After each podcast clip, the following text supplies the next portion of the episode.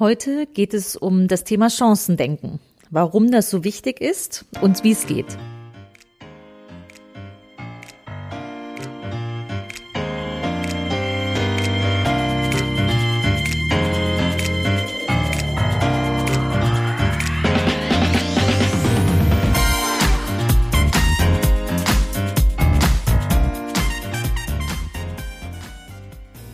Herzlich willkommen im Podcast Chancen denken, wie wir die Zukunft leben wollen. Das ist Episode 6, das Chancendenken.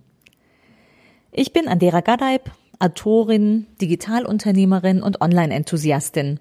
Meine Passion ist es, die Zukunft zu gestalten. Und das digital und analog immer für den Menschen. Wenn du auch Spaß daran hast und wissen willst, wie das geht, dann hör hier rein. Danke, dass du dir die Zeit nimmst. Los geht's.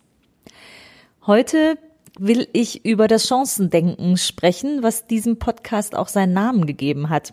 Und damit ein wenig erklären, warum der Podcast so heißt und warum ich das als, als Überschrift für das große Ganze so wichtig finde. Falls es im Hintergrund rauscht, hier ist es gerade total stürmisch. Und so sehr ich mich auch um gute Tonqualität bemühe, ich glaube, das kriege ich nicht komplett in den Griff. Aber ich sitze hier sicher. Chancendenken ist so ein Begriff, den ich einfach wunderbar fand als Überschrift, weil ich glaube, dass wir viel mehr auf die Chancen schauen sollten, insbesondere wenn wir auf die Digitalisierung blicken. Die wird unglaublich oft verbunden mit, mit Ängsten, die ich auch total nachvollziehen kann. Also Ängste, dass Arbeitsplätze verloren gehen, dass Jobs sich massiv verändern, der Einzelne nicht so richtig weiß, wie der eigene Job eigentlich weitergehen soll, ob er nicht vielleicht ersetzt wird durch den Roboter, durch einen digitalen Prozess. Und all das ist total nachvollziehbar. Nichtsdestotrotz glaube ich, dass es super wichtig ist, selbst ins Tun zu kommen, also selbst gestalten zu können und äh, nicht passiv die Dinge mit sich geschehen zu lassen. Wenn das jetzt auch einfach klingt als Unternehmerin, weil man die Dinge da eh in die Hand genommen hat, bin ich fest davon überzeugt, dass das jedem Einzelnen gelingen kann.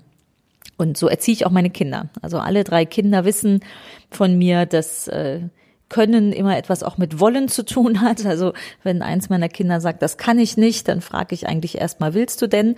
Und äh, ja, auch Digitalisierung und all das Schnelle, diese großen Veränderungen, die um uns herum passieren, die können einen geradezu lähmen und vielleicht so gar nicht wirken lassen, als wäre man aktiv gefragt, sich einzumischen. Ich möchte dich aber ermutigen, das zu tun. Und in meinem Buch beginne ich auch damit, vielleicht hast du es gelesen, wenn nicht, fühl dich herzlich eingeladen. Im Buch beginne ich mit der Geschichte von meiner mittleren Tochter, die Silvester, ich glaube vor zwei Jahren war das, ein interessantes Gespräch mit mir führte. Oder umgekehrt, ich mit ihr. Wir beide miteinander. Und zwar stellten wir uns die Frage, ist dieses Glas halb voll oder halb leer, was da vor uns auf dem Tisch stand? Und sie sagte, Mama, das kann nur halb voll sein. Halb leer gibt es nicht. Ein Glas ist entweder leer oder es ist halb voll, aber halb leer gibt es nicht.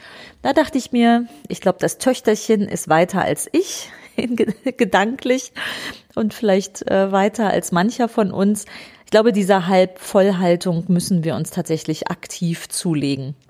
Ich bin so Grundoptimist. Ich kann gar nicht ganz genau sagen, wo das herkommt, aber äh, ich bin erstmal tatsächlich sehr optimistisch und äh, musste allerdings auch recht früh die Dinge selber in die Hand nehmen und habe die aber auch selbst in die Hand genommen.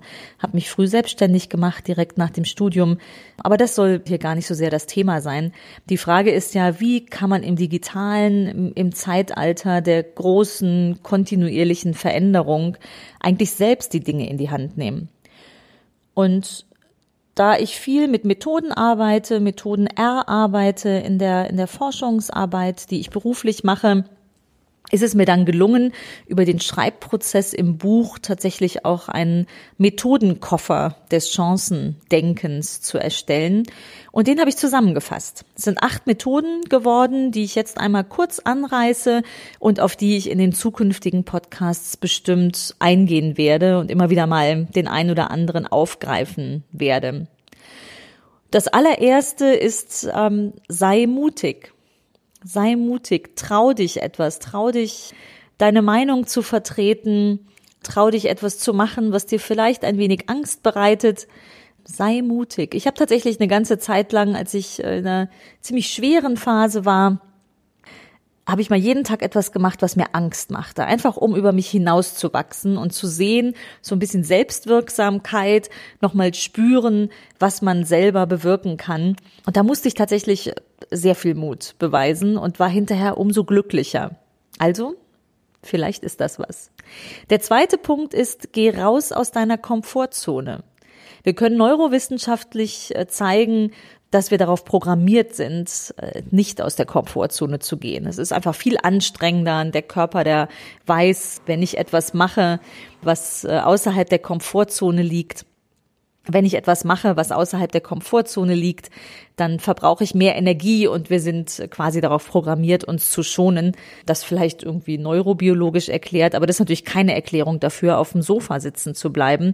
Manches Mal muss man rausgehen aus der Komfortzone und das Beispiel, was ich eben genannt habe, nämlich etwas machen, was einem Angst macht, das ist deutlich aus der Komfortzone. Und das Leben außerhalb der Komfortzone ist schon sehr spannend und man kann da eine Menge mitnehmen und eine Menge bewegen.